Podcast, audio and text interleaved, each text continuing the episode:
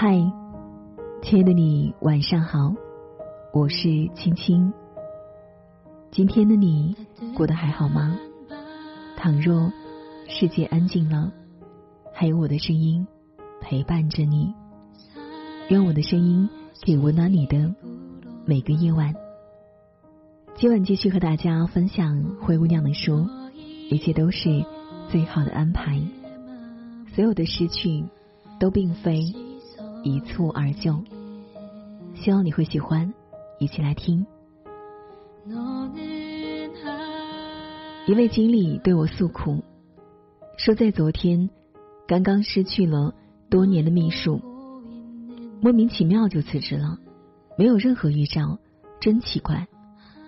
这些年没少过他一分钱，也很少骂他，怎么就突然不做了？扔下一堆事没人接，真让人焦头烂额。无可奈何，他只好物色新的秘书。说来也巧，过了几天，我与那秘书有事约见，原来他去了别的公司。我问了问新公司的职位和待遇，并没有很大的改善，难免好奇。一般来说，同等条件下，做生不如做熟。那么，到底为什么会离开原来的公司呢？他想了想，摇了摇头。其实没有什么大的原因，都是小事。他做他的秘书第一年，因为给他出去买饮料被小偷划了包，家门钥匙和钱包都丢了。他强忍焦虑赶回去给他送饮料。他知道此事后，嗷了一声，并没有多问，照常加班工作到下半夜才结束。他凌晨到家，找不到修锁人，只得在门外蹲了半宿。天亮了，才跟邻居借了钱，找人撬开门。他的奶奶去世，得知消息那一天，他在陪老板跟外商谈判，他不敢影响工作。只好在午饭时躲在休息室的角落里偷偷哭。他还是看见了，问清原委后说：“节哀啊！”拍拍他的肩膀，然后让他帮他把合同取来。他去某大学演讲，主办方拿来盒饭，他正巧去工作，回来发现饭菜都没了。他一脸茫然的说：“啊，我忘记你没吃过了，让人都扔了。”他病了，在家里躺着。他给他打电话说工作的事，他实在撑不住，委婉的说：“老板，我实在没力气说话了。”那边停顿一刻，说：“哦，那我们发短信说吧。”他在他身边工作了八年，他清晰背得出这个人的生日、血型、星座、住址、电话、饮食喜好。可有一次访问中，主持人无意间问起他，秘书是哪里人？他想了半天，迟疑着说：“河南吧。”下了台，他问他：“我说对了吗？”他笑，说错了，我是山东人。他也笑，却没看出他笑里的苦涩。他要结婚买房子，首付差八万块，借遍亲友，却从未向老板开口。他知道，即使开口，他也不会有任何表示。他认为他只是他的秘书而已，尽管他为他工作的时间和精力，甚至曾经超过为他的男友和家人。工作不该有感情，但已有人情，需要起码的维系。人与人之间，如果隔了一百步，我辛苦走了九十九步，对方。却连一步也不愿走，我也会放弃走出那最后的一步。不如花些心思，重新找一个愿意走五十步的人再合作。人情不是维系关系的唯一准则，然而却一定会是影响结果的准则之一。一句问候，一份守信，一次探望，一次站在对方的立场的着想。反映的是珍惜与体谅，大事体现工作能力与工作资历，点点滴滴的小事，才是长久合作的坚实基石。一对情侣，男生与女生在一起三年，却在第四个年头分了手。男生不解，去问女生原因。女生说：“因为这三年你送我的生日礼物。”男生费力的回忆着这三年女生的生日，他究竟送了什么礼物？第一年他过生日，他送了她一块手表。在此之前，他从没戴过手表，因为觉得又沉又热，很不习惯。他送了，他不好拒绝，只能收下，但从未戴过。第二年，他送了他一只钱包，高兴的对他说：“你看，是国际名牌的钱包，我上次出差去香港特意买的，你很喜欢吧？”他笑了笑，没有告诉他，这只钱包是去年自己帮另一个朋友选来送他的生日礼物，连缎带的颜色都没有变，只是他不知道而已。第三年他的生日。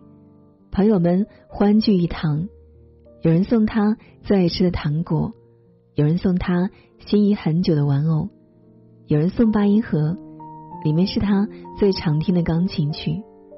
他则送来一束鲜花，他说谢谢，然后收下。他没有说出口的是，彼时他已经陪伴他三年，他却完全不知他对花粉严重过敏。他说：“你看，三个生日已经足够证明很多东西。手表代表你对我不了解，钱包代表你对我不真诚，鲜花则代表你对我不关心。这三点难道还无法构成分手的理由吗？”男生张口结舌，无言以对。我家楼下有一间小花店。店主大约是很浪漫的年轻人。刚开业的时候，在店门外摆了一个大大的花瓶，还有一张纸牌子，上面写了一段话：“予人玫瑰，只留余香。如果你今天心情很好，经过这里时，可以免费带走一朵玫瑰。”在花瓶里插满了大朵的玫瑰，新鲜欲滴，漂亮极了。过了几天，我在经过那里时，却发现玫瑰少了许多，而且只剩下稀稀拉拉的几朵，半开不开的，看起来破败的可怜。我忍不住去问店主原因。那个帅气阳光的小男生一脸沮丧。摆了几天花，每次放出去不一会儿，所有的花就不见了，肯定是有人贪小便宜，顺手多拿几朵。甚至干脆抱一大束走，摆多少都不够拿的。再过几天，我在经过那里时，发现免费花瓶已经没了，门外的纸板上也换了画，冷冰冰的一板一眼，玫瑰二十元一束，不议价。我们从未在意过生活中那些微小的伤害和疏忽，以为芝麻绿豆。无伤大雅，然而千里之堤溃于蚁穴，正是那些积郁成怨、积怨成伤，才会最终导致走到分崩离析的那一天。情感坚固如铁，情感也如履薄冰。在每一段关系中，我们自以为心中有底，其实却如盲人骑瞎马，夜半临深池。九十九步都安然无恙，殊不知潜藏的危险已越来越近，下一步就可能彻底崩盘。积累在天长日久，结束却可能在一念之间。生活总归仁慈，留下一手复活赛的可能。近日听说晴文中那对分手的情侣。也有新进展，男生重新开始追求女生，这次他已改风格，先去女生闺蜜圈子里打听女生喜好，每天早上给女生送去她最爱吃的小笼包当早点，下班请女生看她最喜欢的文艺片，不再像以前一样只看自己喜欢的武打片。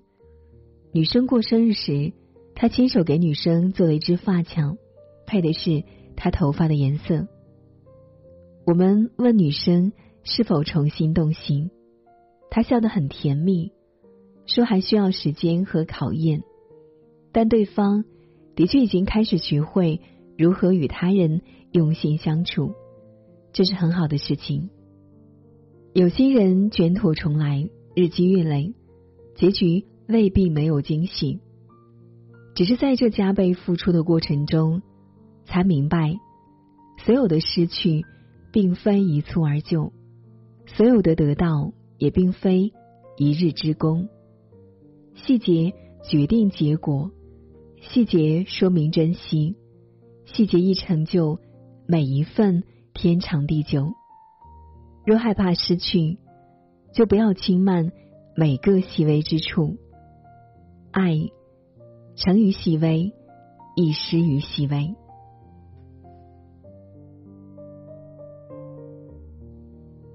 好了，今晚的分享就是这样了。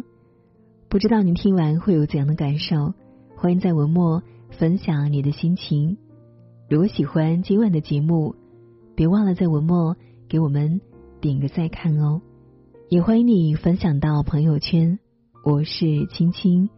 感谢您的守候聆听，愿你长夜无梦，晚安啦。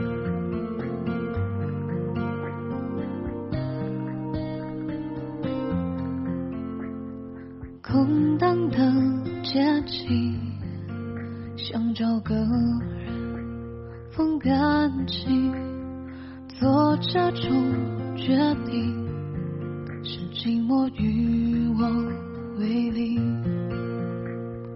我们的爱情，像你路过的风景，一直在进行，脚步却从来不会为我而停。给你的爱一直很很轻，来交换你偶尔给的关心，明明是三个人的。电影，我却始终不能用心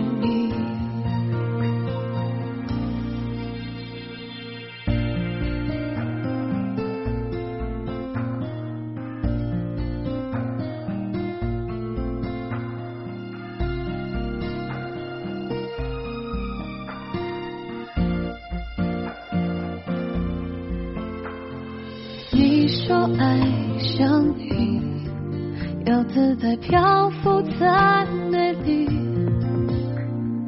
我终于相信，分手的理由有时候很动听。给你的爱一直很冷清，来交换你偶尔给的关心。明明是三个人的电影，我却始终不。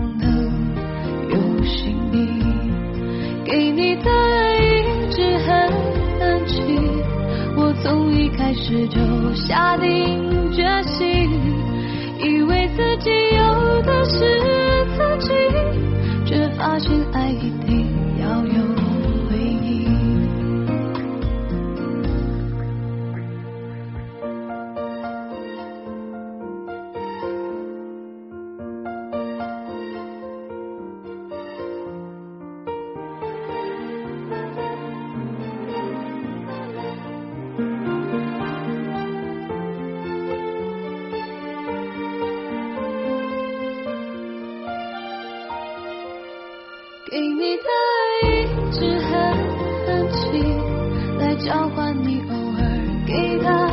可惜。明明是三个人的电影，我却始终不能